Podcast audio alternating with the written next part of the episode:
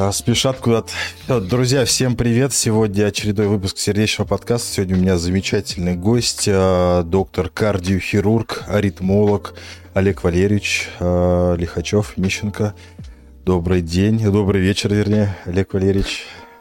Здравствуйте, очень приятно оказаться у вас в эфире. Да, потому что тема всегда, и кардиологу очень много вопросов, поэтому этот эфир, так скажем, назревал. А, вот, поэтому сегодня будем обсуждать э, хирургические методы лечения аритмии, в первую очередь аблации, радиочастотной аблации. А, Олег Валерьевич, скажите, вот что из себя представляет вообще радиочастотная абляция? А, радиочастотная аблация – это методика воздействия на ткань сердца с помощью электрической энергии. Мы доносим ее до сердца с помощью электродов, которые заводятся внутрь сердца. Как раз-таки для примера я только что взял такой электрод показательный. Они очень небольшой толщины, порядка полутора миллиметров. На конце этого катетера находятся металлические электроды. С их помощью мы считываем специальную кардиограмму из сердца, и плюс с этого же электрода мы можем наносить электрическое воздействие на ткань сердца. Нужно это нам для того, чтобы мы с помощью электрики могли обнаружить местоположение очага аритмии и воздействовать на него, чтобы его полностью удалить и излечить человека от заболевания.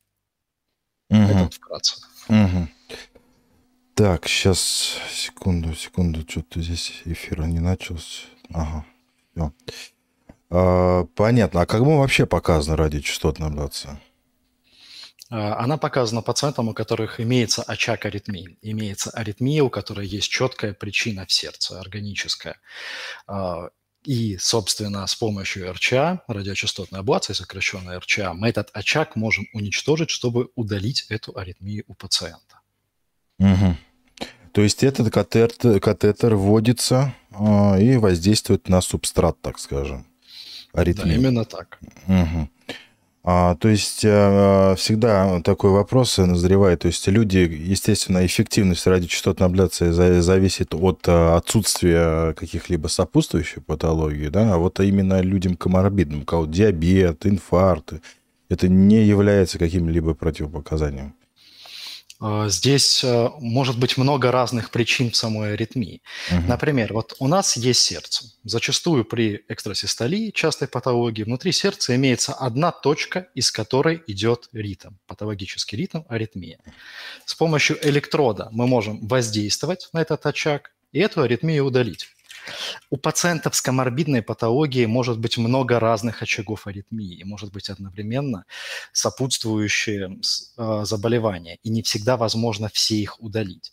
Но если у человека с сахарным диабетом, с инфарктом имеется показания к проведению операции по удалению одной конкретной аритмии, мы можем это делать.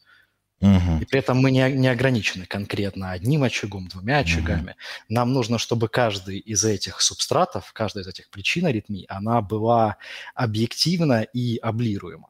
Угу. даже если их несколько, мы можем удалить их все.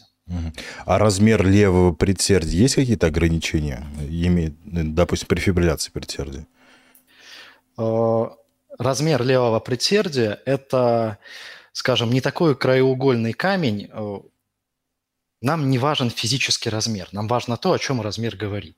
Угу. Размер левого предсердия, он меняется у пациентов, у которых длительно течет фибрилляция. При этом заболевании предсердия сокращаются очень быстро. Они длительное время находятся в стадии систолы, в стадии сокращения. И они постепенно растягиваются, растягиваются, растягиваются. И когда пациент болеет несколько лет, а, и у него имеется перегрузка предсердия, оно увеличивается в объеме. И для нас критичен не сам объем. Мы можем любой объем, в принципе, прижечь, если это не метр, конечно. Угу. Для нас важно то, что чем больше объем предсердия, это говорит нам о большом количестве сопутствующих очагов аритмии, которые имеются. Предсердие повреждено. У молодого человека, у которого впервые возникла аритмия по типу фибрилляции предсердий, кстати, именно при фибрилляции предсердий нам нужно говорить про объем левого предсердия для слушателей. Uh-huh. Uh-huh. У молодого человека, у которого впервые возникла фибрилляция, у него предсердие уменьшено, то есть имеет стандартные размеры. Если он болеет много лет, то у него часто идут приступы, они начинаются идти постоянно и длятся долго. Предсердие растягивается. Оно повреждается. В нем образуются микрорубцы, микрошрамы. И все эти шрамы могут становиться дополнительными причинами для аритмии. И когда в итоге все предсердие может стать аритмогенным субстратом, который весь необходимо удалять. В этой ситуации радиочастотная аблация не всегда эффективна и не всегда показана. А судим мы об этом как раз-таки по размеру, по объему предсердия. Угу. А, да и после аблации, когда ритм восстанавливается, допустим, синусы становятся, предсердия могут уменьшаться в размерах. Вот могу сказать, мы достаточно часто выполняем электроимпульсную терапию, и увеличиваются фракции выброса, и размеры полостей улучшаются. А, вот, так. А скажите, вот а, меня всегда интересовал вопрос. Вот просто последние два года очень часто в связи с ковидом а, наблюдались э, фибрилляции предсердия достаточно молодых людей. Вот у вас на радиочастотную аблацию поступает там 20-25-летние такие случаи бывают? Да, поступают. На самом деле старое понимание заболевания, то, что угу. это болезнь стариков, оно далеко ушло. Очень много молодых пациентов. У многих появляется фибрилляция реально в 30-летнем возрасте. А, раньше я у одного популярного очень э, кардиолога, терапевта слышал такую фразу, что пациенты с фибрилляцией предсердий молодые – это все те, кто очень много употребляет алкоголя, у которых какие-то язвы, операции были. И вот у этих вот недобропорядочных граждан граждан развивается в итоге фибрилляция. Угу. Далеко ситуация не такая сейчас. У большого угу. количества людей имеется наследственная предрасположенность к развитию заболевания. Про механизмы, может, позже поговорим, тогда угу. я это вкратце расскажу. А много людей действительно после перенесенной вирусной инфекции стало болеть этим заболеванием. Угу. Угу. Я даже по своему опыту скажу, вот был такой клинический случай, то есть э, пациент 26 э, лет, у него был отпуск, а у него имелся полюс ДМС, естественно, наш э, человек что делает? В отпуск идет, обследуется по полюсу ДМС, у него там Жильбер был, то есть сердцем он вообще никогда не болел, он футбол играл пошел ему делать ЭКГ, а в 26 лет у него фибрилляция предсердия, причем, как вы знаете, такая недоброкачественная в плане того, что она брадисистолическая форма. То есть у него ФП и э, частота желудочных сокращений 45-50, вот так вот. А ему 26 лет, соответственно. Он ее вообще не чувствовал. Поэтому э, сейчас, да, это очень сильно смазано, то, что это только болезнь стариков, это сейчас, сейчас далеко не так. А, поэтому такая вот история. А, вот. Ну, раз Я уже... Даже Угу. Я бы даже заметил. Самое страшное то, что у него форма все-таки бессимптомная даже. Угу. Угу. То, что он ее не чувствует. Если угу. раньше мы постоянно говорили про Чацваск, который угу. я не очень сильно люблю, это шкала рисков э, осложнений инсульта при фибрилляции предсердий. То есть, что считалось, что у молодого человека без сопутствующих заболеваний, без диабетов, инфарктов и всего прочего, при фибрилляции низкий риск инсульта. Но последние данные исследования типа Гарфилда и так далее показывают, что инсульта может быть вероятность и маленькая, но могут образовываться маленькие микротромбы, которые к деменции приводят, uh-huh. и все равно когнитивная функция нарушается, и фибрилляция имеет негативное последствие для человека. Uh-huh. Не говоря даже про то, что, как она влияет на насосную функцию сердца и на его повреждения. Угу. Да, бессимптомное течение, конечно, это беда. А, было какое исследование, сейчас название исследования не помню, где там всем а, вешали датчики, внутрикожные делали датчики, а потом а, показано было то, что при криптогенных инсультах чаще всего у этих людей как раз и была бессимптомная фибрилляция предсердий. Олег Валерьевич, скажите, а вот э, частый вопрос. Вот сделаю я фибрилля... Э. Какая вот гарантия, какая эффективность то, что у меня вот ритм не сорвется? Это во многом очень зависит от стадии. Мы имеем большое количество исследований по эффективности лечения фибрилляции предсердия, но эти исследования пятилетней давности, они уже, можно сказать, устарели. Эффективность меняется, методика меняется. Но есть одна основная вещь, которая остается. При фибрилляции предсердий, впервые возникшей у человека, вот на модели сердца покажу, основным очагом аритмии являются легочные вены. Это вены, которые из легких впадают в, э, ткань сердца. У пациентов с фибрилляцией имеется небольшая аномалия. Мышца вены прорастает в мышцу сердца. И в этих местах зачастую генерируется сам импульс аритмии. У этих пациентов эта аритмия, она выглядит как на двигателе свечи зажигания, которые подают многократно импульсы, что стартует аритмия. Основная методика на сегодня заключается в том, что мы ищем, у паци... точнее, мы э, у пациенту проводим прижигание как раз-таки вокруг этих легочных вен. И основная задача наша – электрически их отделить от сердца, чтобы отделить источник аритмии от сердечной ткани. Эффективность э, этой операции по электрическому отделению сейчас уже достаточно высокая. Существуют специальные протоколы, системы картирования, там, способы измерения степени воздействия. Но при этом внутри сердца могут существовать очаги в других зонах, о которых мы не знаем, когда нет аритмии.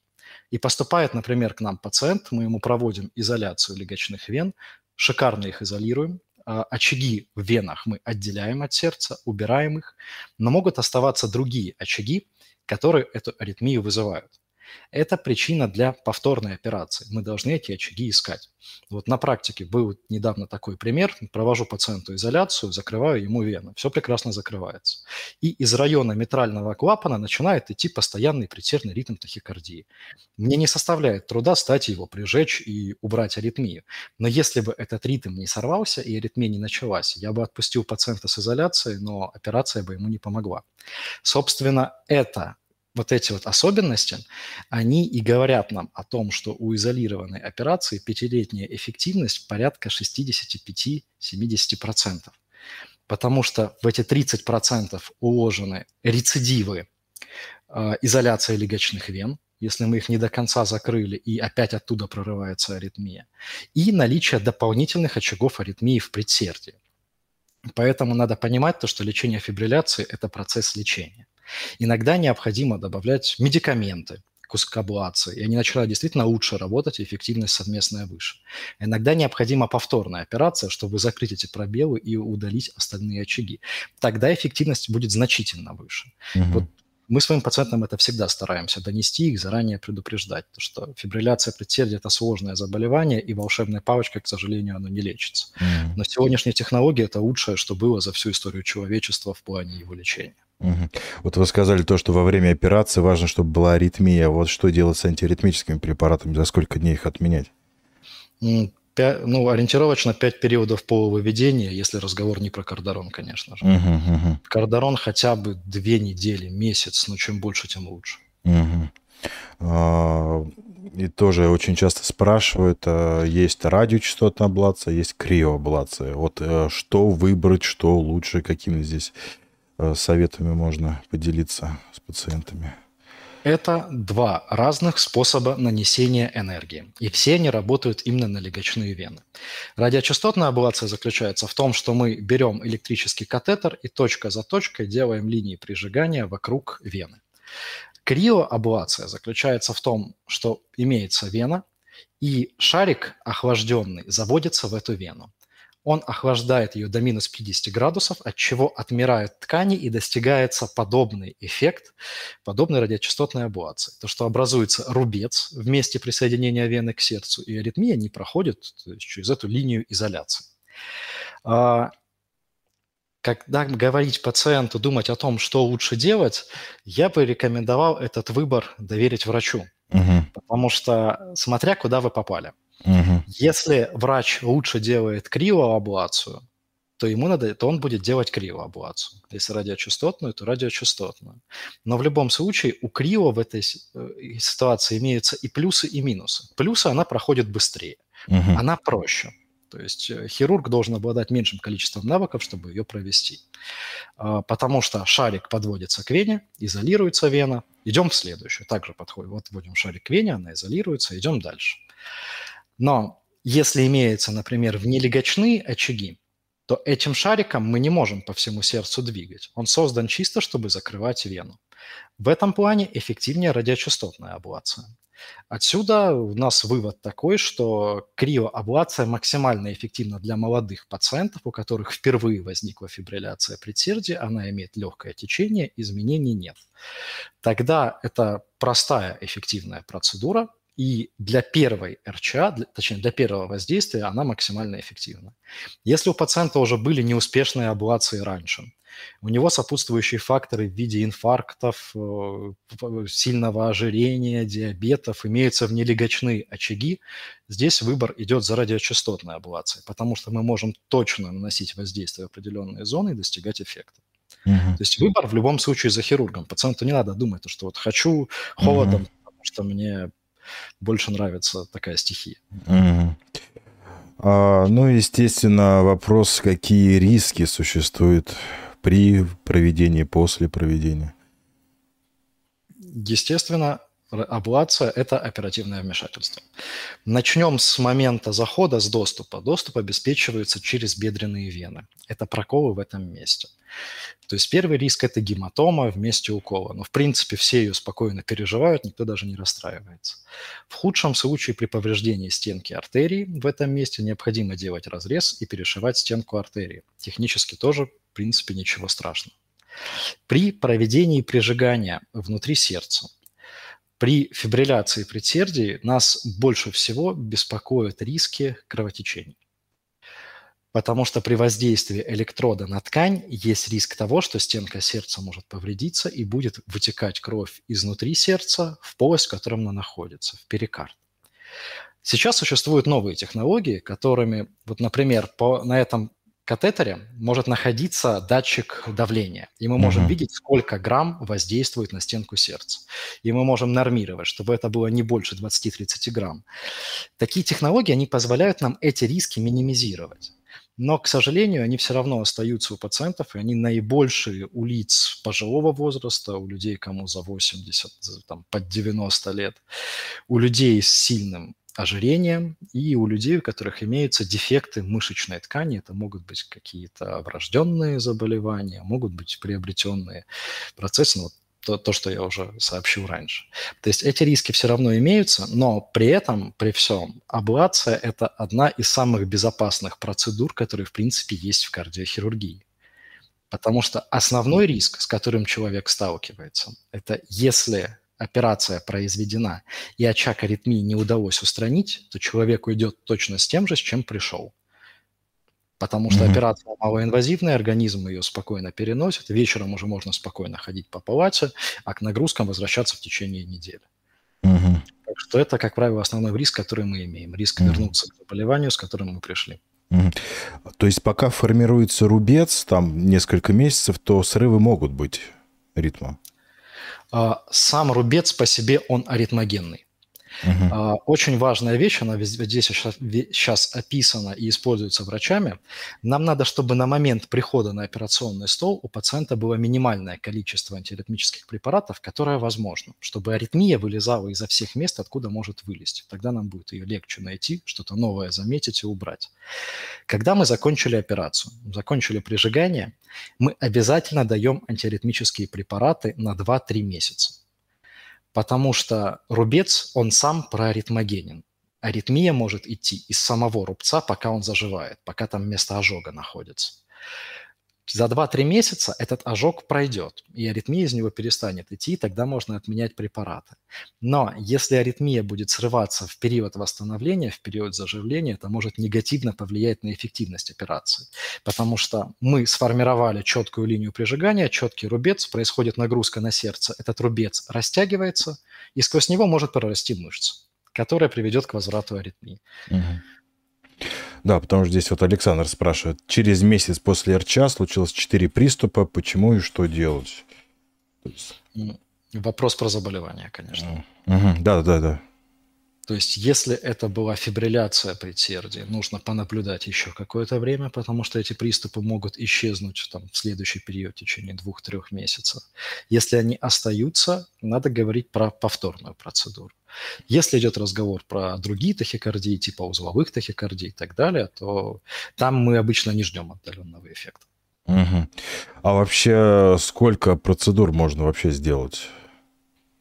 Мы, как правило, не ограничены. Угу. Угу. То есть, если мы говорим про малоинвазивный доступ, то организм человека, он э, легко эту операцию переносит. Угу. То есть То есть тоже часто вопрос э, спрашивают по поводу наркоза. А, я видел э, у вас э, ролик очень информативный вот по поводу наркоза. Когда с наркозом, когда вот без наркоза делают. Про наркоз тоже спорная ситуация. Для mm-hmm. большинства аритмий, кроме фибрилляции, я против использования наркоза. Mm-hmm. Если это не жесткие желудочковые тахикардии, где могут быть дефибриллятор, дефибрилляции и там состояние пациента тяжелое, там наркоз необходим.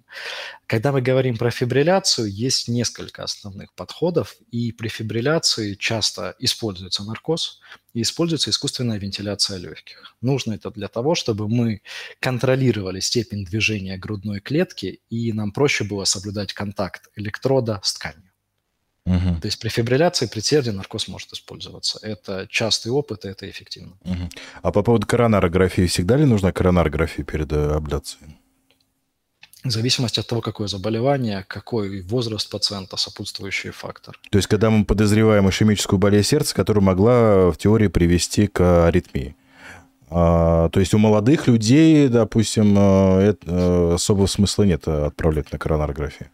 Если у нас молодой человек которого, который спокойно переносит нагрузочные пробы. У него идеальная кардиограмма, идеальный холтер, но есть аритмия. Mm-hmm. Вот опять-таки разговор про что? Про фибрилляцию предсердий или врожденные аритмии. Если у него, у молодого, возникла фибрилляция предсердий, то мы можем, в принципе, его делать без коронарографии, если мы не видим у него риска каких-то коронарных поражений. Угу.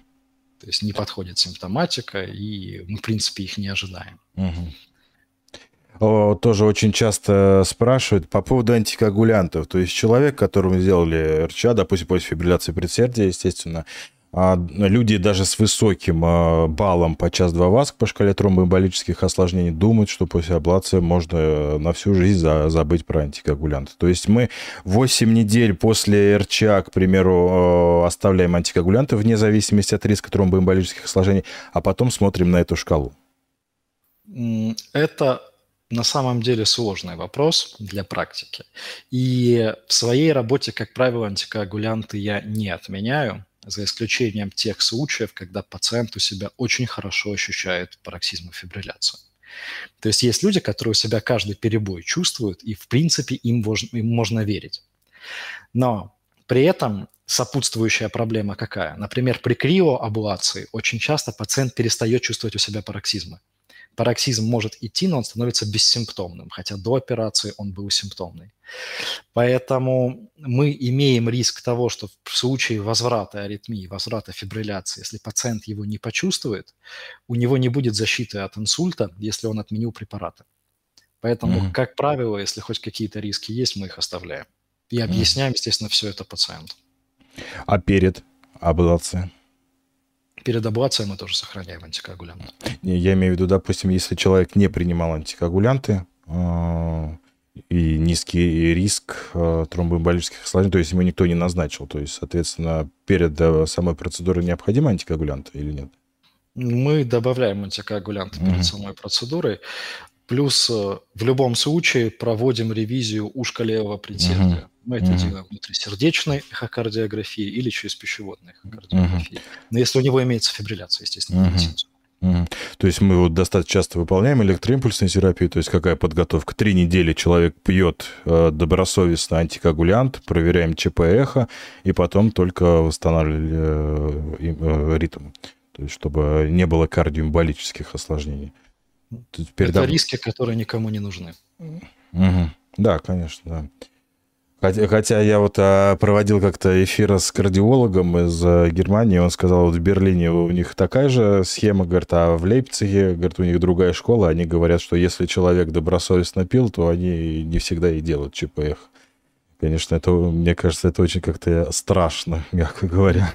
Но это связано больше с их правовой системой. Если пациент подписал, что он пил антикоагулянты, вот на моем опыте нахождения в Германии, им главное, чтобы были соблюдены все документальные моменты, и угу. они спокойно доверяют пациенту на его мнение, что он э, их пил. В нашей практике с этим сложнее. Угу. А как часто холтер нужно делать после аблации? Как правило, я назначаю холтер. Я провожу холтер сразу же после операции. Во время нахождения в стационаре пациента один-два раза, если он находится дня 3-4. Следующий холтер через две недели, второй холтер через 2-3 месяца перед отменой антикоагулянтной терапии.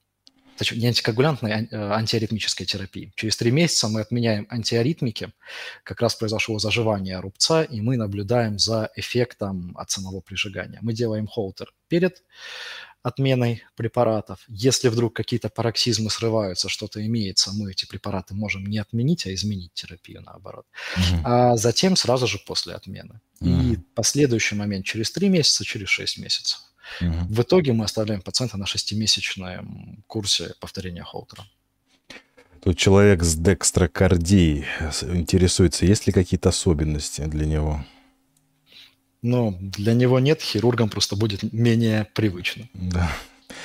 Но, есть... Кстати, в новых аппаратах есть такая настройка, мы ставим кнопку, и у нас картинка зеркалится. Угу. И декстрокардия не становится такой сложной проблемой. Угу. Ну, кто не в курсе, что такое декстрокардия, это, ну, грубо говоря, сердце справа, а не слева. По-бытовому говорить зеркально. Хотя у меня один раз была пациентка, у которой все органы зеркальные были. Там печень слева, сердце справа и так далее, конечно. И ей, и хочу заметить, особенно человек, который с декстрокардией, ей было почти 90 лет. Так что и на ее продолжительность жизни это вообще никак не повлияло. Там забавная ситуация была. Она знала давно, что у нее органы зеркальные, и, соответственно, всегда а, издевалась а, в шуточной форме над врачами, когда они пытались пальпировать ее печень. Она говорила, ну что там, где моя печеночка? Не нащупали? Веселая бабушка была. Дай бог ей здоровья. А, вот, так что это вот касаемо радиочастотной абляции фибрилляции предсердия. Но помимо этого у меня в блоге огромное количество молодых девушек особенно, которых, у которых, а, ну не только девушек, а вообще в принципе, людей молодых, у которых а, бывает фиксируется большое количество экстрасистол. А вот когда необходимо, какие вообще показания КРЧа при экстрасистоле? Ну, при экстрасистолии мы следим за самим характером нарушения ритма и их частотой. Общепринято считается, что экстрасистолия является вредной, когда ее больше 10% сокращений в сутки. Вообще для аудитории, на всякий случай повторю, что такое экстрасистолия. В сердце есть родная проводящая система, которая генерирует импульсы. Это свечи зажигания в машине, которые раз в минуту делают сокращение сердца. Помимо них могут быть другие точки, которые точно так же эти импульсы иногда генерируют. И это единичное сокращение не из нормальной системы называется экстрасистовой. Если их меньше 10% от сокращения сердца в сутки, ну или мы как упрощаем 10 тысяч сокращений, то технически это не должно быть вредно для работы сердца. Если их больше 10 тысяч, то мы считаем, что при каждом таком сокращении сердце перегружается, на него увеличивается нагрузка, и оно со временем повреждается. В краткосрочной перспективе это не вредно. Но если мы говорим про 5-10 лет, к нам часто приходят пациенты с такими экстрасистолами, у которых имеется нарушение работы, нарушение сократимости сердца. На повышенной нагрузке оно повредилось и, скажем так, испортилось. Поэтому мы рекомендуем хотя бы с 10 тысяч экстрасистовой лечить.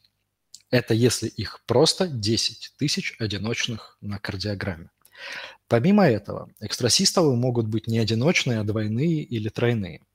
Когда идет не одно сокращение с патологического очага, а, например, два. В чем проблема в этой ситуации? Если очаг может дать два патологических сокращения, значит, он может дать и 3, и 4, и 5, и минуту, и 2, и 3 так делать. Просто в организме нет необходимых условий для этого работы. То есть мы считаем такую экстрасистолию уже более угрожающей и более опасной. И мы стараемся ее убрать при первой возможности. А для этого нам надо, чтобы их было хотя бы 2000 в сутки или если они идут стабильно. То есть групповые экстрасистовые или залпы, если их больше трех, это уже желудочковая тахикардия, мы должны ее убирать при всех условиях, потому что она угрожает здоровью человека уже. Поэтому от 10 тысяч, если они не мешают и одиночные, если они групповые, то от 2000 или же бывает так, то, что их мало, 3000, но человек ощущает каждую экстрасистовую и просит у него их удалить, потому что он жить с ними не может. Тогда тоже мы их можем удалять от 2000 в сутки. Но это опять ориентировочные цифры, каждая ситуация индивидуальна. Ковид угу. наложил на это дело, свои руки? У многих пациентов отмечается сейчас появление экстрасистолии как раз-таки после перенесенной вирусной инфекции. Угу. Большинство молодых пациентов, которые приходят, у них э, эти очаги срабатывают. Но какой нюанс? Если аритмия, экстрасистолия идет из выводных отделов правого или левого желудочка, как правило, очаг аритмогенный там находится с рождения. Это врожденная аномалия тканей в этих участках. Но перенесенная вирусная инфекция провоцирует срабатывание этого очага. И очень много, еще больше, чем раньше, стало пациентов с этими экстрасистолиями из этих зон. Угу. Тут человек с декстрокардией говорит, что ему отказали в аблации. А как такое вообще возможно? Из-за, из-за декстрокардии. Ну, кстати, я сейчас просто представляю картинку. Там, да, по-другому будет проходить пункция. Все будет более сложно. Но mm-hmm. в любом случае есть люди, которые возьмутся за эту операцию, Угу. Потому что она технически такая же, как обычно, только другая будет ориентация. Будет сложнее пунктироваться, сложнее проводить все воздействия, потому что у нас сама операционная нахождение стола, рентгена, мониторов, они рассчитаны под нахождение сердца у человека слева. Мы заходим из правой ноги, и э, мы ориентируемся как бы на левую часть сердца человека при операции, на левую часть груди. В этой ситуации будет большое количество поправок, безусловно, чтобы провести полноценное прижигание. Но я уверен, то, что это как бы оперируемо, и угу. никаких сверхсложных проблем нет. Угу. Беременность является противопоказанием для аблации? Только по жизненным показаниям. Угу. Если мы говорим просто про фибрилляцию предсердий, про какие-то другие состояния, которые можно перетерпеть или пропить препараты, то лучше спокойно подождать и потом решать. Если mm. же аритмия угрожает жизни полноценно, и жизни матери, и жизни ребенка, только в этих ситуациях можно рассматривать. Угу. А механические клапаны? Механические клапаны нет, э, при них операции проводятся. При механическом клапане э, в чем особенность? Когда проводятся операции на сердце, чтобы поставить механический клапан, необходимо сделать несколько линий разрезов внутри сердца. Например, чтобы заменить митральный клапан, там по разным методикам надо разрезать правое предсердие, перегородку или левое предсердие. Места, где провели разрезы, они могут стать очагом аритмии, очагом трепетания предсердий. Поэтому этих пациентов с протезированными клапанами у нас очень много. Но сам клапан на операцию никак не влияет. Единственное, что нужно делать, это стараться не засовывать в него электрод. Это вызывает дополнительные сложности, потому что были описаны ситуации, когда клапан клинил из-за того, что в него засовывали электрод. Угу. Сложности есть, но опять-таки ситуация решаемая. Угу. А после аблации из ну, по поводу экстрасистолии, на какое время назначается антиритмический препарат? А, после экстрасистолии мы антиаритм... не должны их назначать, в принципе. То есть даже бета-блокаторы? Бета-блокаторы мы можем назначить, конечно, но необходимости назначать антиритмический препарат, если аритмию мы удалили, у нас нет. То есть молодому человеку, 20-30-летнему, мы даже бета-блокатор назначать не будем. Мы его будем назначать, если он является частью общей терапии, и он просто ему нужен. Угу. Холтер также выполняется? Либо ну, пореже? Как там профиль? реже можно. Угу. То есть я провожу холтер обычно в день после операции, следующий холтер через неделю, через месяц. Если через 3-5 месяцев нет аритмии, она больше не появится. Угу. Многие также говорят то, что вот мне провели аблацию по поводу экстрастолии, я чувствую учащение сердцебиения, синусную тахикардию в покое, а, перебои в сердце. Это должно настораживать? Конкретно после экстрасистолии? Да-да-да, после экстрасистолии. Вот в первый, так скажем, месяц, к примеру. Ну, вообще после экстрасистолии это не самая основная жалоба, которая mm-hmm. бывает. Человек может просто ощущать перебои, но мы учащение ритма, как правило, видим после фибрилляции предсердий и узловой тахикардии. Там это нормальные последствия, потому что мы делаем прижигание около вегетативных центров. И разгон ритма после такого прижигания – это как норма вещей, мы с ней часто сталкиваемся, оно само через время проходит. И ничего патологического с этим не связано. Если очаг экстрасистолии был как раз-таки тоже в близости от этих центров, то подобный эффект может быть. То есть такая локализация редко для экстрасистов, но если он находился там, такой эффект может быть, и это тоже, в принципе, норма вещей. Угу. Если немножко от экстрасистолии отойти по поводу ВПВ синдрома, когда тут человек спрашивает, отправляет на аблацию? Есть э, такое понятие, как феномен ВПВ и синдром ВПВ. Угу. Феномен ВПВ мы имеем наличие на кардиограмме изменений, свойственных для него. В норме между предсердиями и желудочками находится один контакт, один провод, по которому импульс предсердий переходит на желудочки. Вокруг этого провода изоляция, как на, пров... Э, как на обычных проводах. Но у пациента с ВПВ, заболеванием, феноменом, эта изоляция пробита, и у него имеется один естественный контакт, и рядом с ним один патологический контакт. Работа патологического контакта мы видим на кардиограмме, и это называется феноменом ВПВ. Э, этот контакт может быть связан с наличием приступов аритмии, когда по одному импульсу, по одному контакту импульс предсердия проходит на желудочке, по второму возвращается назад, и с большой частотой между ними крутится. Это называется механизм реентери. Приступы внезапно начинаются, внезапно заканчиваются. Если у пациента есть феномен ВПВ и такие приступы, аблация производится всегда, и рекомендована она тоже всегда. Если же имеется ВПВ феномен без приступов, то как правило, необходимо провести оценку его свойств. Феномен ВПВ – это во многом опасная вещь зачастую. А, основной контакт между предсердиями и желудочками, он обладает способностью фильтра. Если в предсердиях развивается фибрилляция предсердий, они сокращаются частотой 400-600 ударов в минуту. Основной контакт пропустит только часть импульсов с предсердий на желудочке. Здесь 600 ударов в минуту, а здесь 120. Самочувствие неприятное, но ничего страшного. Контакт патологический при феномене ВПВ импульсы фильтровать не умеет и он будет пропускать столько импульсов, сколько возможно. Это может быть 200-250 сокращений в минуту. И от этого можно реально умереть. И это связано с рисками 0,5% вероятностью внезапной смерти в год. У меня были пациенты, благо это молодые спортсмены, у которых при феномене ВПВ как раз-таки на фоне одной вирусной инфекции недавно популярной срывалась фибрилляция предсердия, была частота сокращений 230 ударов в минуту 2 часа, и этот спортсмен смог пережить этот приступ со словами, что мне было не очень хорошо. А, для человека неподготовленного и, скажем, более старшего возраста этот приступ может стать последним.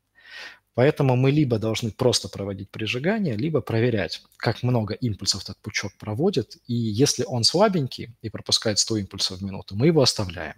Если он проводит много импульсов в минуту, мы его рекомендуем удалять. Угу. У меня есть очень скептические подписчики в Телеграме. Вот я специальный вопрос нашел. А, так, интересует тема РЧА и АВУРТ. Оттягиваю, так как, а, короче говоря, не могу поверить в 80-90% успеха. Боюсь, к сожалению, как раз а, успешных операций я не видел, а другие варианты видел.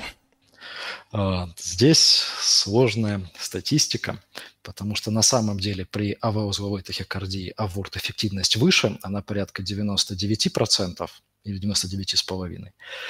А, это во-первых. Во-вторых, зачастую наши пациенты, когда читают интернет и сети, они относятся к операции негативно из-за так называемой статистической ошибки выжившего. Пациент, которого мы прооперировали, у которого мы удалили заболевание, он про него забывает и уходит. И не подписывается ни на мой канал, ни на кардиологические каналы, а занимается спортом, радуется жизни. А один из ста пациентов, которому операция не помогла, а, как раз-таки он будет этой аудиторией, которая пишет то, что операция не работает. И их реально в сети, на наших пабликах гораздо больше, чем, их, чем соотношение в реальной жизни. Угу. Также моя подписчица давнишняя. Э, значит, предстоит отказ от пропанорма, чтобы сделать холтер для кардиохирургов, для квоты а, на РЧА. Очень боюсь, что экстрасистол будет много. Как понять по состоянию, что все нормально? Если вы себя спокойно чувствуете, у вас нет падения давления, головокружения, предобморочных состояний, значит, в принципе, все нормально. И вам, наоборот, стоит думать о том, что чем больше этих экстрасистов будет, тем лучше. Потому что в итоге вы можете прийти к тому, что вас этого заболевания просто излечат. Оно исчезнет, и вы про него забудете, про этот период, как про страшный сон, и будете радоваться жизни. Это главное преимущество аблации и лечения аритмий. После нее может наступить полное излечение. Как в других состояниях, заболеваниях бывает крайне редко. Да, особенно кардиологических. Ну да. А, так, а может ли желудочка экстрасистол пройти на фоне длительного приема препаратов первого С-класса? Она может пройти просто сама по себе. Экстрасистолия, она возникает из-за того, что у вас имеется очаг аритмии в сердце. Если у вас хоть раз было больше 500 или 1000 экстрасистов, значит, этот очаг аритмии, он существует, он осязаем, и он находится внутри сердца на него влияют внешние факторы. Это ваш стресс, уровень адреналина, уровень кортизола, сколько вы поели, сколько выпили воды, какое соотношение солевого баланса в организме, э, сколько выпили стимуляторов, кофеина, еще, я не знаю, может быть, чего-нибудь. И суммарно эти факторы, они этот очаг разгоняют, и он начинает работать больше. Просто каждый очаг, он разный. А, для какого-то человека 20 тысяч экстрасистов в сутки будет в абсолютном покое без воздействия на очаг. А если человек стрессанет, перенесет какую-то эмоциональную нагрузку, то их станет сразу же 40-50 тысяч. А для кого-то в покое экстрасистов ноль, начинается тяжелый период на работе, подготовка к отпуску или к каким-нибудь отчетам, и эти экстрасистовы вскакивают до 30 тысяч. Когда вы пьете антиаритмики, вы подавляете работу этого очага. Он остался, он никуда не рассосался. Вы просто его подавляете. И когда вы их перестанете пить через год, все будет зависеть от того, какой у вас фон, какова работа этого очага. Потому что он в любом случае включится. Если у вас были до этого стрессовые факторы, и они прошли, то экстрасистов будет меньше. Если стрессовые факторы сохранились, экстрасистовы вернутся. Угу. Так, а вот если, допустим, вот тут такой же вопрос. Э, человеку сделали аблацию по поводу экстрасистолии. Бета-блокаторы, э, так скажем, они же не на пожизненный срок, то есть постепенно от них можно будет отходить. Зависит от факторов, связанных с пациентом и показаний uh-huh. бета-блокатором. Uh-huh. Если это молодой человек, я бы их спокойно отменял в краткосрочный период. Uh-huh. На время заживания очага можно, конечно, их оставить тут у каждого свои предпочтения. Потом спокойно отменять через два месяца. Если показания для бета-блокаторов есть, то, естественно, мы слушаем кардиолога и ведем себя хорошо. Угу. Через какой период времени можно сделать повторную РЧА? Первая не помогла, у меня заменен митральный клапан. Зависит от вида аритмии. Скорее всего, здесь идет разговор да, о фибрилляции предсердия. Угу. Как правило, не раньше, чем через полгода. Угу. Ну, по поводу отмены препаратов мы сказали в самом начале, то есть это 5 периодов полувыведения. А, это вот. в идеале, это во всех да. книжках так написано, это чтобы угу. был максимальный эффект. Но хотя бы два периода по выведению. Вот то, что мы имеем на практике. На практике угу. мы имеем то, что при, пациент на всех препаратах приходит к нам за день до операции. Угу. И работаем с этим.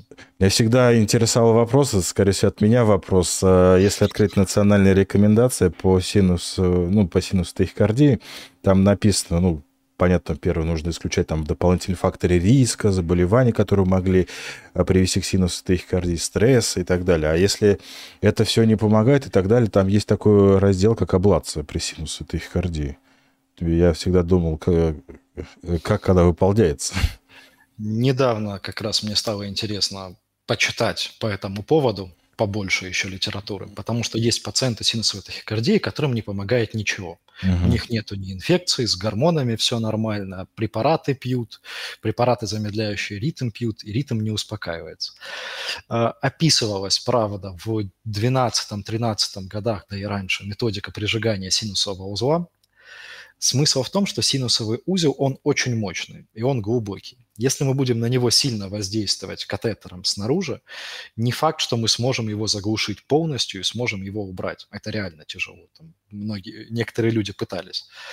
А, за счет воздействия на синусовой узел мы вызываем частичный фиброз в этой зоне, и это может привести к тому, что ритм немного упадет, немного замедлится. Но по статьям эффективность 50 на 50.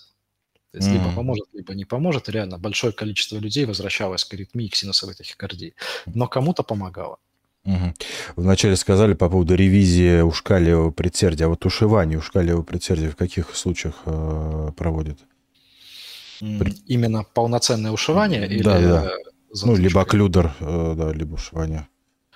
Ушивание я бы проводил просто при всех операциях, связанных с доступом к сердцу, если есть риск э, фибрилляции, или тем более она была. То есть это не так сложно, и это мног, во многих центрах это нормальная практика, просто его взять на всякий случай зашить.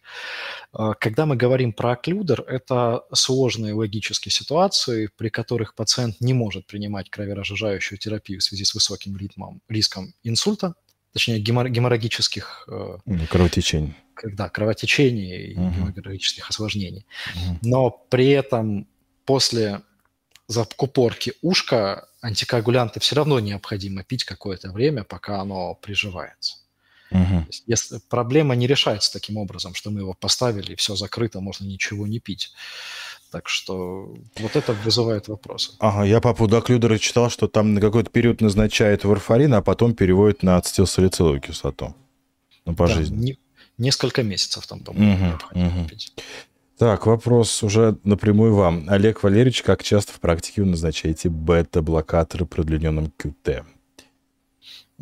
Удлиненный QT крайне редкая патология, поэтому в практике мы их назначаем нечасто. В рекомендациях, в общепринятом подходе, это постоянная основа терапии бета-блокаторы. То есть у кита бывают определенные виды, но, по-моему, профессор Шварц это все исследовал лет 20 назад. А, бета-блокаторы, они укорачивают QT-интервал. И это основной вариант при некоторых его формах а, этого заболевания, который как раз-таки продлевает жизнь пациенту и уменьшает риски. Mm-hmm. Так что если бы заболевание это часто встречалось, то мы бы их постоянно назначали. Mm-hmm. Так, э, интересует ваше мнение о процедуре MACE-3? А, лабиринт MACE в смысле. Mm-hmm. Процедуры лабиринта, их имеется много разных модификаций. Maze 3, по-моему, основная европейская, американская. У нас э, нашими хирургами Maze 6, Maze 7 разработаны, по-моему. Могу путаться в номерах. Смысл этой операции в том, что в предсердиях проводится большое количество разрезов. И как бы организуется один путь для импульса из синусового узла к АВ-соединению. А, эта операция, она эффективна в плане лечения тахикардии. Мейс-3, по-моему, проводится только через стернотомию. Необходимо полностью разрезать грудь пациента, открыть mm-hmm. сердце и делать на нем эти разрезы. С большой вероятностью эта процедура, она лишает человека фибрилляции предсердия. Вероятность намного выше, чем при фибрилляции предсердия, точнее, чем при радиочастотной аблации. Мы говорим про 60-70%, там порядка 95%. Но После нее могут возникать другие аритмии по типу трепетания предсердий, которые потом надо радиочастотно удалять.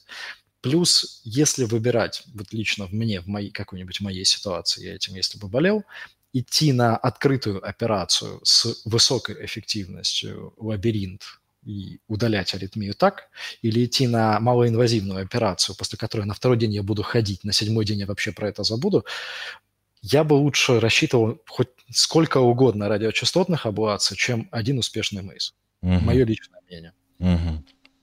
Почему на одних э, кардиовекторах, дефибрилляторах одна шоковая спираль, а на других две? Структурная особенность. Угу.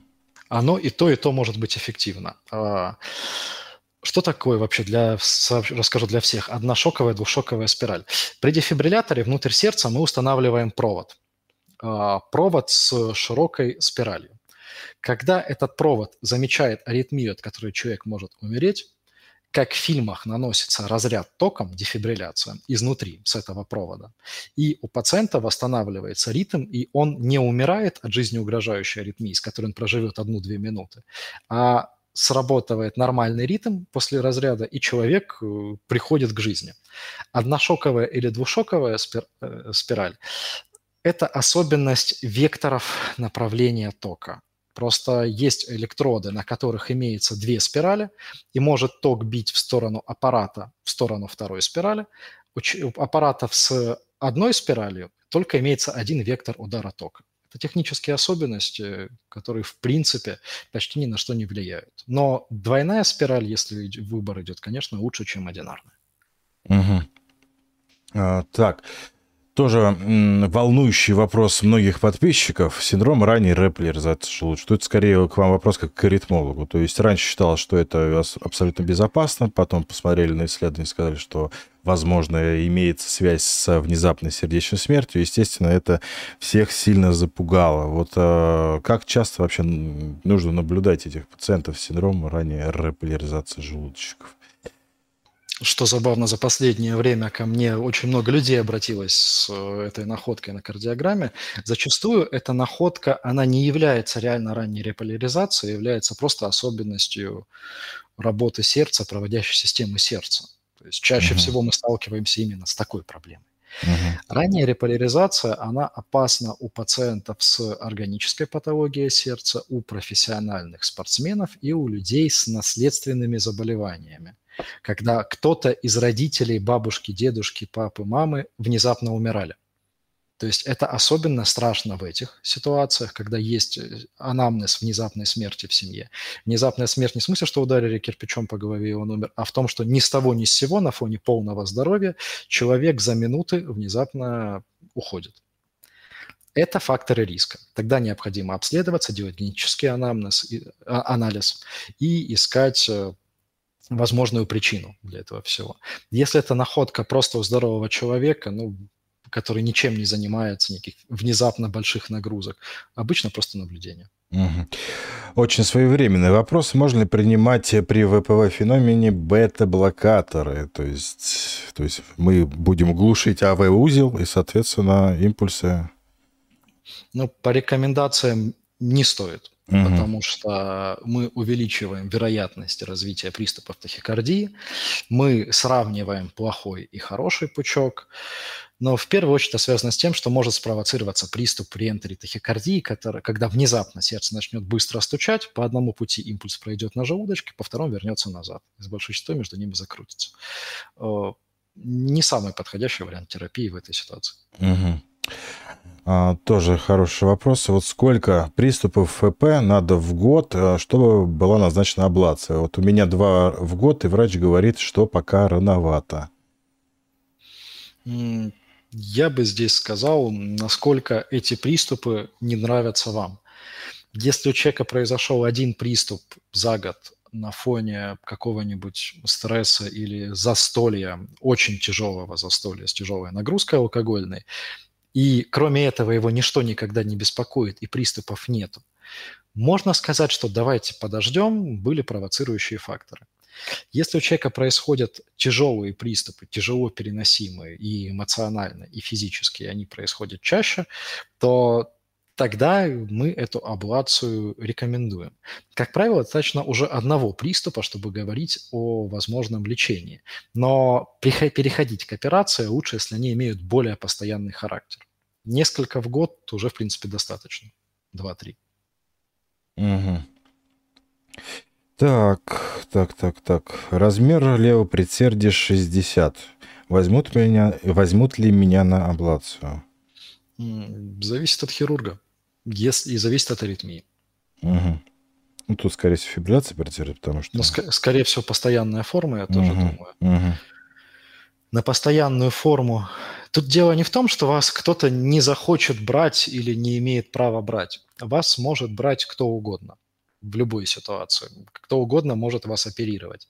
Там ничего не заминировано, ничего не взорвется. То есть можно спокойно действовать и прижигать. Просто эффективность операции при увеличенном объеме предсердия, она будет меньше, чем при операции при здоровом объеме. Никто не может вам гарантировать в этой ситуации такую же эффективность лечения, как у пациента там, 30-летнего, у которого только аритмия развилась. Надо смотреть на сопутствующие факторы, какие имеются. Имеется ли ожирение, имеется ли изменение в щитовидной железе, с клапанами может быть проблемы, и исходить из этого. Угу. А вот если, э, так скажем, постоянная форма ФП, вот более чем 10 лет, то, ну и плюс-минус более-менее нормальные там размеры полостей, камер сердца, то если человек не очень хорошо ее переносит, или, допустим, снижается фракция выброса на фоне этой фибрилляции предсердия, то имеет смысл делать, отправлять таких пациентов? Здесь вопрос к причине снижения фракции, потому что если имеется какая-нибудь тахисистолическая ее форма, угу. а не просто фибрилляция с нормальным сокращением желудочков, то там я бы рассматривал другие альтернативы. Я бы рассматривал, может быть, остановку ресинхрона с аблацией узла. Когда идет аритмия 10 лет, поражение сердца, оно уже значительное, мы его не можем игнорировать. И даже если мы сможем прижечь и убрать аритмию, не факт, что мы сможем сделать так, чтобы предсердие нормально работало, нормально сокращалось. У предсердия есть незначительная насосная функция. А, оно наполняется, выполняя роль резервуара, набирая кровь, и способствует излитию этой крови в желудочке. Когда аритмия идет 10 лет, это вот изменение натяжения или стрейн, как сейчас на английском модно говорить, оно изменяется. То есть предсердие почти что не изменяет свой объем во время систолы и диастолы. И если вы вернете пациенту через 10 лет синусовый ритм, то это предсердие, оно как стояло, так в принципе стоять и будет. Оно будет просто более нормально ритм генерировать, но сильно самочувствие оно человеку не изменит. Поэтому вот оптимальный период проведения аблации – это один год с перехода аритмии в перманентную форму. Тогда можно говорить о максимальной эффективности каждый следующий год это минус эффективность операции. Угу. Человек ничего не чувствует. Я имею в виду, болевых ощущений нет, при, при, если без наркоза делается аблация. А, смотря какая. Угу. Смотря какое заболевание, какая аритмия. Если мы говорим про такие врожденные частые аритмии, как узловая тахикардия или синдром ВПВ, в зависимости от места нахождения точки операции на сердце, он может не чувствовать вообще никаких болевых ощущений, на внутренней стороне сердца нервных окончаний нет, там боли нет. Но могут быть участки сердца, где неприятные ощущения есть. Например, в сосудах, в коронарном синусе. А, человек может ощущать чувство неприятной изжоги. Это редко что-то болючее. Это скорее эмоциональная реакция человека. То есть у стоматолога каждый себя тоже по-разному ощущает. Угу. Как правило, болевых ощущений нет или они очень слабые. Угу. Так, так, так, так. А, имеет... Так, сейчас, секунду. Тут был вопрос, где лучше делать? Питер, Москва, Пенза, Казань. Что вы на этот момент можете сказать? Я скажу, что нужно делать у конкретных специалистов, которым вы доверяете. На вопрос, где лучше делать в Америке, в Германии или в России, я могу уверенно сказать, что зачастую нет необходимости уезжать в другую страну, чтобы получить хорошее лечение, и мы все это можем оказать здесь. А дальше, в зависимости от вашего нахождения и от специалистов, которым вы можете доверить свое сердце. Угу. Так, ну, тут скорее вопрос мне. Э, чтобы купировать приступ ФП, принимает 300 пропанорма, 20 анаприлина, можно еще и гелок. Но я могу сказать, что человек иногда так может э, э, и такие, такой терапии угнетать себе синусу ритм, что после восстановления ритма он уходит в очень стойкую брадикардию. Поэтому, я думаю, официальная же рекомендация этой таблетка в кармане, пропанорм 300, 450 миллиграмм и так далее. Если ритм не восстанавливается, вы себя плохо чувствуете, э, вызываем скорую и госпитализируем. Правильно я говорю? Ну, по нашему опыту, по моему личному, пропанорм не лучший вариант для постоянной терапии пациента. Угу. Эффект бета-блокатора абсолютно лишний, который у него есть. Как таблетка в кармане, да, оптимально. Угу. Как постоянное воздействие, он слабее, чем другие антиаритмики все равно. Угу. А, да, поэтому если не получать, не надо глотать все таблетки из аптечки, а, вот, вы можете лишь усугубить свое положение, поэтому, а, в принципе, фибрилляции предсердий в подавляющем большинстве случаев жизни не угрожает. Если, конечно, там нет выраженной тахиаритмии, нарушения гемодинамики, то есть очень низким давлением, что бывает очень не так часто, так скажем. Поэтому самое главное не паниковать, э, принять таблетку в кармане не помогло, вызываем скорую и, соответственно, уезжаем на скорую. А из Моск... Специалисты занимаются. Да. Из Москвы по квоте можно сделать РЧА у вас в Ростове-на-Дону или москвичам нельзя? К сожалению, у нас региональный центр квоты для жителей Ростовской области. Угу. Да, так, а, ну тут еще спрашивают, где Олег Валерьевич принимает, если онлайн-консультация и обычная консультация, где вы принимаете? Оффлайн консультации проводятся в настоящий момент только в Ростове-на-Дону, в нашей клинике, в клинике «Люди». А онлайн консультации тоже сейчас стараюсь проводить. Пишите в профиль, обсудим возможности. Угу. Да, все ссылки на доктора я оставляю, как обычно, в, в описании под видео, и потом после эфира, как закончится, в закрепленном комментарии э, будут все ссылки. Обязательно переходите, подписывайтесь, на Инстаграм подписывайтесь, на Телеграм подписывайтесь, на все соцсети.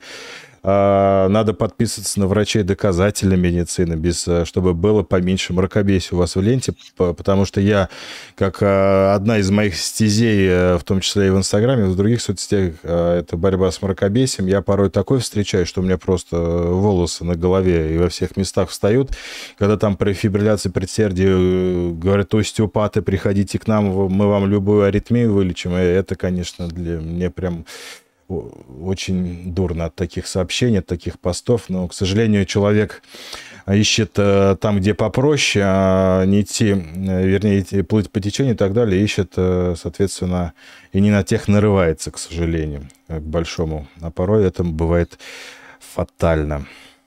Кстати, про, остеопатов интересная тема. Остеохондроз или дорсопатия, они угу. зачастую провоцируют приступы аритмии у многих пациентов. И, собственно, Ну, поэтому... сам болевой синдром вы имеете, да? Сам, да, и плюс какие-то вегетативные изменения в этот mm-hmm. момент. И поэтому, собственно, многие пациенты ищут решение с этой стороны, и кто-то его даже находит. Но тут проблема в другом. Очаг аритмии, он как был, так и есть. Есть факторы, которые действуют на него снаружи, вот в виде этих болей в позвоночнике, а есть очаг аритмии. Угу. Вы не вылечили состояние. Может быть, потом через день другой фактор. Погода изменилась все что угодно. Кстати, еще по поводу изменилась погода. Я, как человек, который работает в стационаре, и мы также экстренно пациентов принимаем, всегда наблюдаю такой момент, когда идет резкая перемена погоды, в приемный покой лучше вообще не, не приходить. Но есть э, очень, ну, такие, мне кажется, это прям излишние врачи доказательной медицины, которые вот совершенно отрицают этот факт, что, ну, невозможно, нигде это не доказано и так далее. Я всегда таким говорю, что я и врач доказательной медицины, но этот факт я не отрицаю. Возможно, здесь не до конца все э, изучено. Вот как вы считаете? А, корреляции погоды и приступов аритмии в своей практике я не находил. Есть четкая корреляция между праздничными днями, особенно uh-huh. длительной, и фибрилляцией предсердий. Это есть, это работает. То есть календарная зависимость. Mm, Погодные, да, может быть, до меня не доходят. Они uh-huh. в поликлинике остаются. Uh-huh. То есть после праздников, соответственно, все э, ажиотаж, одним словом. Так, так, так.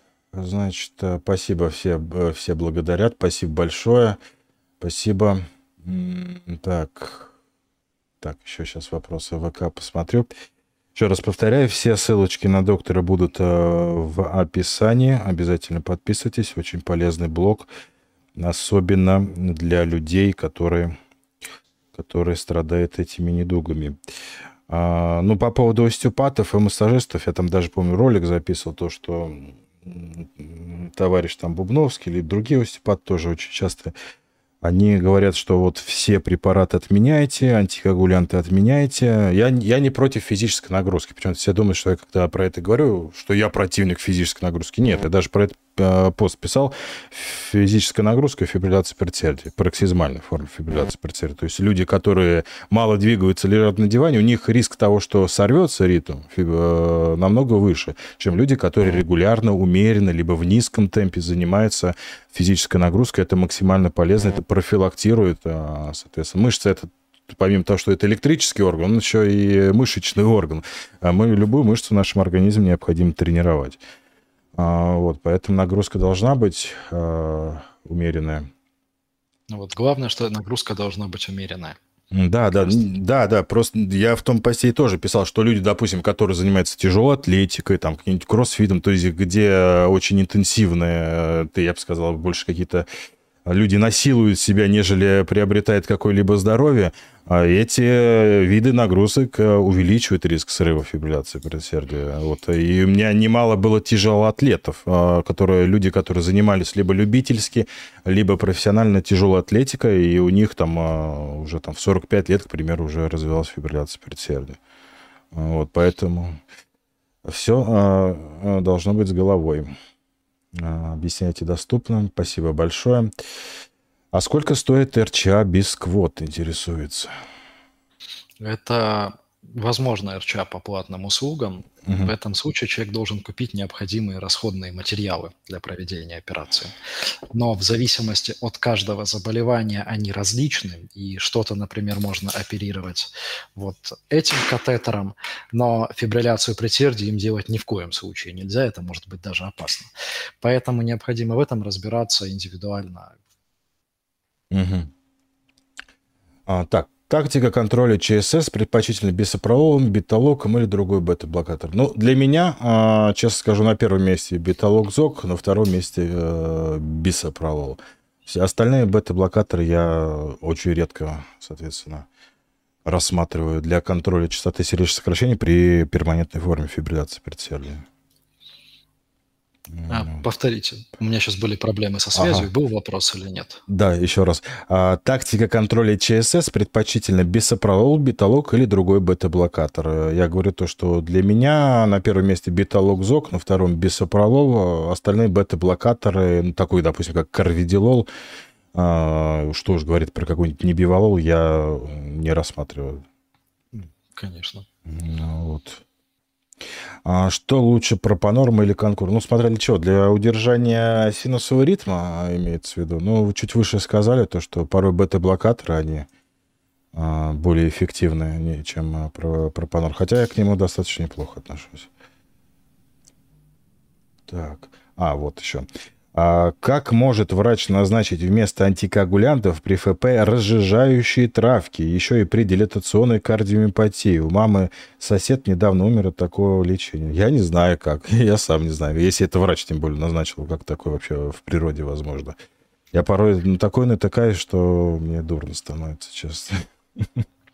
К сожалению, встречаются. Вроде бы думаешь, что, что не в деревне живем, у всех есть интернет, и про антикоагулянты любой врач слышал медпредставители, угу. они не могут просто кого-то проигнорировать, пропустить. Угу. Но как можно про такие вещи не знать? Угу. Я, я даже больше скажу, я в последнее время, наверное, в последние несколько лет, я меньше стал встречаться с случаями, когда при фибрилляции предсердия, допустим, аспирин назначают, либо глупидогрел. Конечно, такие случаи встречаются, но их стало значительно меньше, я хочу сказать. То, что, ну, наверное, а, подрастает уровень, а, потому что, ну, куда уж какие-то разжижающие травки это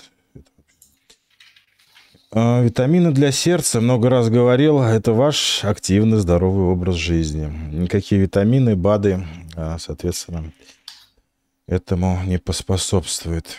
Вот. Так что так. А, так, сейчас, секунду. Наверное, ФПТП, полная блокада левой ножки, риск РЧА или наоборот поможет. Как раз-таки эта ситуация, когда имеются риски для здоровья, при которых надо проводить радиочастотную аблацию. Потому что блокада левой ножки – это, скажем так, предрасполагающая патология, при которой дальше может возникать сердечная недостаточность в будущем. Если у пациента при этом неправильный ритм, идет тахисистолия или аритмическая форма, при которой ритм сильно скачет, э, увеличен риск сопутствующих проблем в будущем. Поэтому mm-hmm. надо заниматься аритмией на этом этапе. Mm-hmm. Так, сейчас... Э, тут доктор, э, ваш коллега тоже, э, кардиохирург-аритмолог из Красноярска, из Красноярска спрашивает, а что это за катетер? Has Smart Touch? А, у меня в руках да, это да. мой любимый катетер Mariner. Любимый не в плане практики, а просто он классный. Угу. Вот. Так что всем отвечаем, и пациентам, и коллегам. Во время РЧА могут выявить все виды аритмии? Нет, не совсем. А, в чем сложность? Почему, повторюсь, мы не можем стопроцентно гарантировать успех всех операций? Во время радиочастотной аблации мы проводим исследования, мы проводим стимуляцию, чтобы спровоцировать у пациента наличие, наличие у него аритмий. И эти аритмии по типу узловой тахикардии, если она вдруг имеется, мы их провоцируем, подтверждаем диагноз и затем проводим прижигание. Если идет разговор про предсердные тахикардии или фибрилляцию предсердий, в первую очередь мы проводим стандартизированное прижигание в месте, откуда аритмия идет чаще всего. Это легочные вены. Но при этом есть вероятность того, что имеются очаги аритмии, которые во время операции будут молчать. Мы можем все что угодно делать, чтобы их провоцировать, но они никак не проявятся. И, собственно, если такой очаг сохранится после операции, мы его не нашли и не удалили, то это является причиной этого процента рецидивов, про которые мы говорим. То есть это значимая проблема, с которой мы стараемся бороться. Она вызывает часть рецидивов, часть возвратов аритмии. Но при этом, если этот очаг проявляется, мы его удаляем, их физически больше не осталось, то человек излечивается от заболевания. Угу. Тут Наталья хорошо напомнила, я этот вопрос хотел задать. А, разрушение В-узла, установка кардиостимулятора. Сейчас такие манипуляции делаются? И насколько они эффективны? Повторите, пожалуйста. А, Попадается у меня связь. Ага. Какие? А, Наталья хорошо напомнил мне, я хотел этот вопрос задать. Разрушение АВ-узла и установка кардиостимулятора.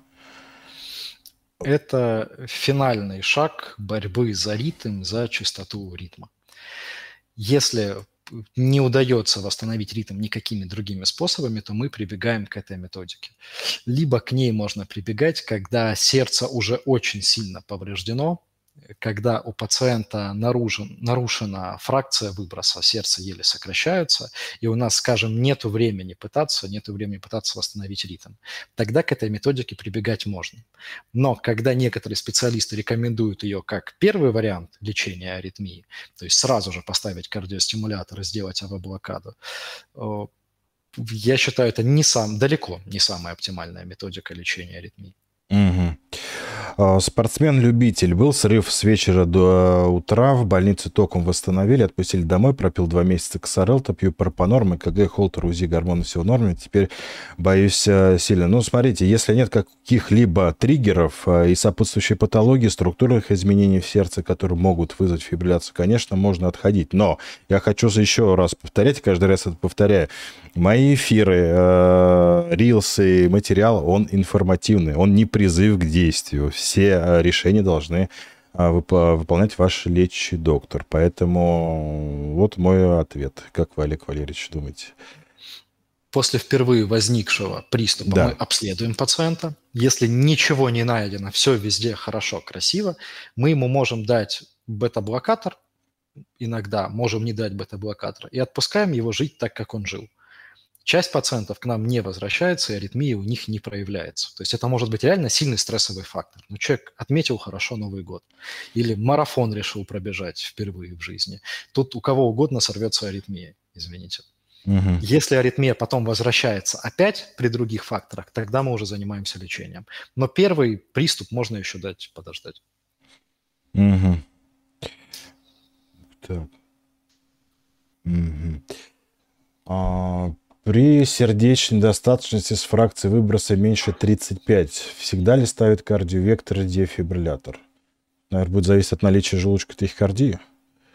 Сопутствующие факторы. Это может быть инфаркт, это может быть дилатационная кардиомиопатия. То есть, если есть сопутствующее органическое поражение сердца, оно слишком большое или слишком там, тонкое, либо есть вот желудочковая аритмия, какие-то другие патологии, тогда рекомендована установка дефибриллятора. Если ничего этого нет, только снижена фракция, тогда, как правило, мы еще занимаемся медикаментозной терапией и стараемся mm-hmm. таблетками пациента вытащить. Сколько можно делать кардиоверсию для возвращения синуса ритма? Наверное, имеется в виду электрокардиоверсию. Скорее всего, да. Угу. Какого-то конкретного количества я сказать не могу. А вопрос в чем? До того, как начать заниматься лечением аблации или... Не, про, наверное, просто, что, наверное, человеку сделали кардиоверсию, электрокардиоверсию, ритм сорвался, наверное. Еще раз сделали, ритм сорвался. Вот сколько таких раз можно? Либо лучше, наверное, отправить на аблацию.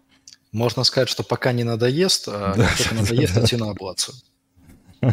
Просто если это становится уже как бы традицией приходить на кардиоверсию при каждом срыве, лучше либо менять сильно терапию, либо рассматривать есть еще медикаментозная кардиоверсия, которая менее травматична. Есть современные препараты, не только кардарон для этого. Э, рассмотреть такие альтернативы, можете препараты себе купить необходимо и их иметь. Либо действительно заняться аблацией и постараться решить эту проблему, угу. если это возможно. Ну, я хочу сказать по своему опыту, что для некоторых пациентов это как ритуал просто. Раз в полгода приезжать на ИИТ. Для... Поэтому э, люди, некоторые любят эту процедуру почему-то, хотя я не знаю почему. У мужа левый предсердие 4.2. Можно ли заниматься силовыми упражнениями, переживая, что он занимается ДФП? Если у него просто левое предсердие 4.2, то mm например, какой вопрос размер этого мужа? У меня был пациент с предсердием 5, там, мы объем не говорим же, угу. больше 5, но при этом он был ростом 2,20. Угу. И весом где-то как в два раза больше, чем я, там под 140 килограмм. Ну, у, у него и должно быть больше предсердия. Угу. Да, великолепный эфир, спасибо. Спасибо всем большое. Э, тогда мы будем закругляться. Олег Валерьевич, огромнейшее спасибо. Сегодня мы расставили, я думаю, на многие вопросы точки. А, по, все по полочкам разобрали, поэтому огромное вам спасибо, что согласились прийти ко мне на эфир.